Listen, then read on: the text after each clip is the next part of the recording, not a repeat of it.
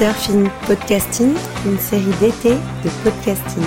Je m'appelle Sarah Gros.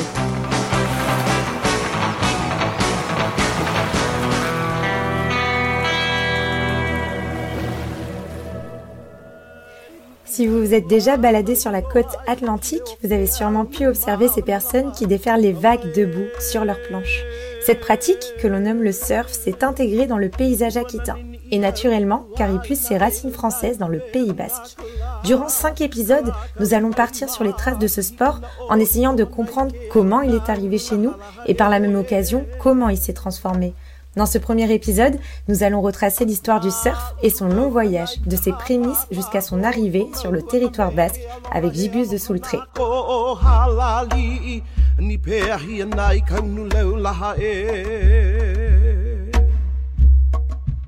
Suis Gibus de Soultré.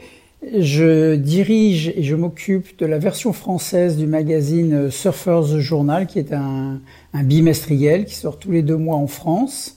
J'ai été un des cofondateurs du magazine Surf Session.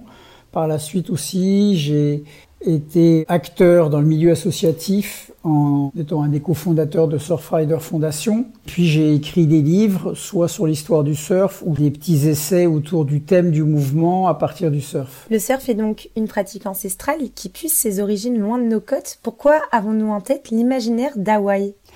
Alors, bah parce que c'est à Hawaï que le surf euh, s'est inventé, effectivement.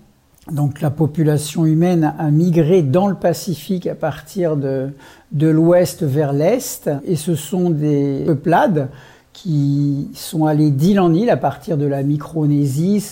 Micronésie, c'est un peu au large des, des Philippines, euh, la Papouasie, là, toute cette zone. Et puis, petit à petit, qui a développé à la fois une technique de navigation et en même temps ce qu'on appelle une cosmogonie.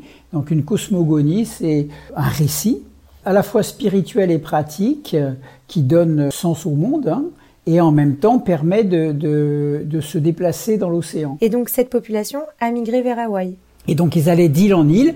L'île représentait un petit peu le nombril et chaque île était euh, une voûte stellaire. Et en fait, euh, on allait d'une voûte à une autre en passant d'île en île. Et en voyageant d'île en île, eh ben, ils ont effectué la migration. C'est une migration qui ça a commencé à peu près 2500 ans avant Jésus-Christ et on dit qu'ils euh, sont arrivés euh, à, Hawaï aux alentours de, l'an 900. Euh, Toujours est-il qu'ils sont allés jusqu'à Tahiti. De Tahiti, ils ont constitué par la navigation ce qu'on a appelé le triangle polynésien, donc avec Hawaï au nord, la Nouvelle-Zélande et l'île de Pâques au sud.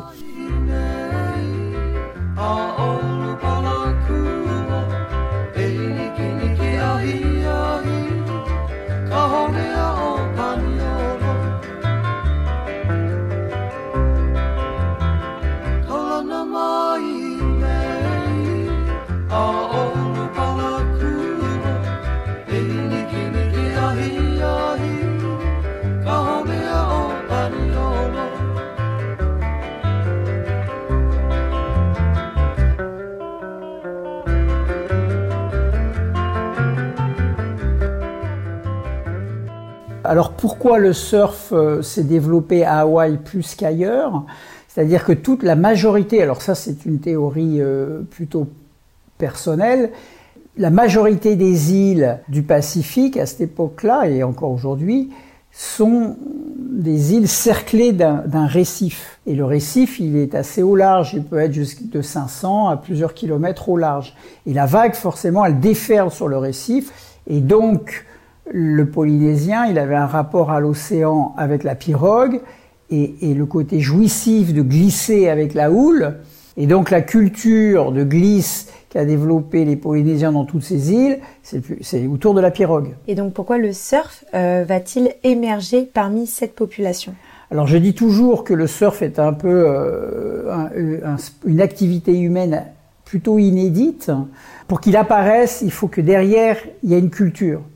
Et donc, un, il faut que ces gens aient un rapport à l'océan euh, sans complexe, c'est-à-dire que ce soit des navigateurs, des marins, ils savent nager, la vague leur fait pas peur, etc. À cette époque, le surf est-il un sport pratiqué autant par les hommes que par les femmes, ou il est exclusivement réservé aux hommes? Oui, alors ça c'est une, une, une, origine, enfin, une originalité euh, euh, en tous les cas euh, un fait notoire, c'est que la pratique, euh, la pratique du heinalu, c'est-à-dire du, du, du, surf, est une pratique partagée aussi bien par les hommes que par les femmes. Et j'imagine que la colonisation par la suite va modifier la pratique du surf. Bah, la colonisation a, a, a, modifié la pratique du surf au, même titre que qu'elle a effacé toutes les pratiques autochtones. Et les coutumes euh, les coutumes s'effacent. Sauf que euh, on, il faut jamais l'oublier c'est que l'autochtone euh, est tout à fait lucide de ce qui lui arrive il va déployer quand même des, des, des, éléments de résistance. Ils développaient leurs propres journaux dans leur propre langue, etc., pour essayer de maintenir euh, leur culture. Et donc, le, le, à la fin du 19e siècle, le, le surf a, a, a, disparu, mais c'est quand même une pratique euh, qui, qui, s'est maintenue au fil du 10e siècle dans un esprit de résistance. Voilà.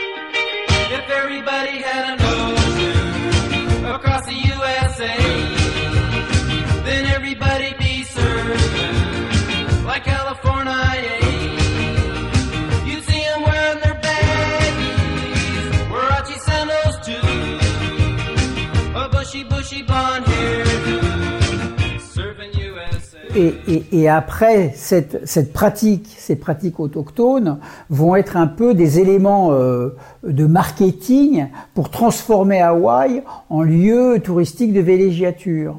Parce que Hawaï étant le protectorat américain, eh bien, devient aussi euh, très vite euh, euh un, un, un, État qu'on exploite.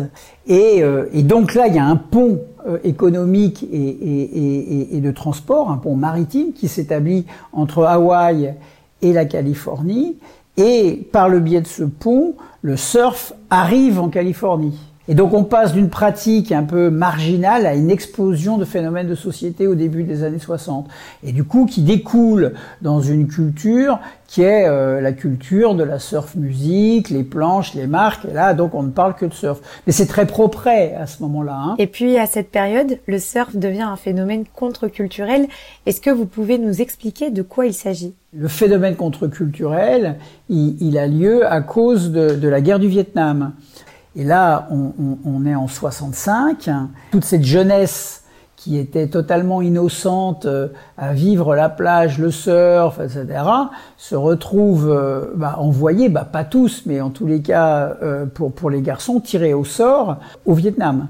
Et, et c'est une guerre qui fait pas sens. Et donc là, il y a, y, a, y, a y a, une révolte qui se met en place, et, euh, et, tout ça, ça part de Californie. Le surf va donc avoir un rôle dans ce phénomène. Face à l'enfer du Vietnam, le surf est, est, est évidemment le contre-exemple du, du, paradis sur Terre. Quoi. Euh, non seulement il y a la pratique, il, il est véhiculé par des films qui le racontent, et donc, euh, du coup, euh, ça fait rêver, quoi. Donc les jeunes, ils vont au cinéma, ils voient du surf, et après, ils rentrent chez eux à 18h, ils voient des bombardements avec les gars de leur âge qui se font flinguer. Donc là, y a, y a, on comprend le, le contraste, et, et, forcément, naît une contre-culture, dont le surf n'est pas le seul, le seul élément. Hein. Le surf, lui, eh bien, passe d'une période où il était un peu sport euh, gentil, propre du 10-60, à être l'expression d'une contre-culture tournée vers le voyage, et l'antisystème, et ça, ça va durer euh, sur les, les années 70. Et concernant l'Europe, notamment la France, comment le surf va-t-il s'importer? En France, il y a quelque chose de singulier qui se crée, c'est-à-dire que le surf en Europe, il arrive en, il, est, il, il se développe en France et, et en, en, en, Angleterre. Hein voilà. Alors en Angleterre, en fait, il arrive par, la, par les liaisons du Commonwealth. Et l'été, les surfeurs australiens viennent en Angleterre comme maître nageur sauveteur. Et puis, ils deviennent surfeurs, et puis voilà, la chaîne se fait. Et on sait que le surf va démarrer en France de manière assez singulière d'ailleurs, notamment avec le scénariste américain Peter Virtel qui va importer une planche depuis les États-Unis pour le tournage de son film à Biarritz.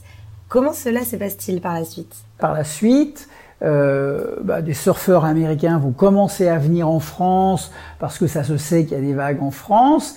Et à ce moment-là, ce sont ces fameux surfeurs euh, qui euh, viennent voyager, qui fuient le Vietnam, etc. Et là, on est dans ces années 50, ces années 60, avec aussi une génération de jeunes Français qui se mettent au surf et qui, et qui rentrent dans cette culture du surf et du voyage.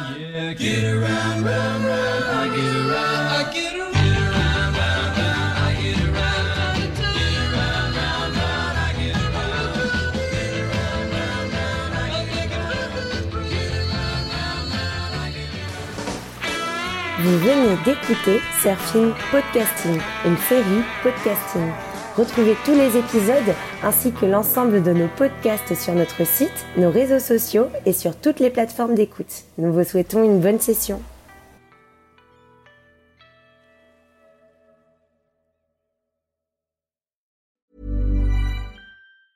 Hey, it's Danny Pellegrino from Everything Iconic. Ready to upgrade your style game without blowing your budget? Check out Quince. They've got all the good stuff shirts and polos, activewear, and fine leather goods, all at 50 to 80% less than other high end brands.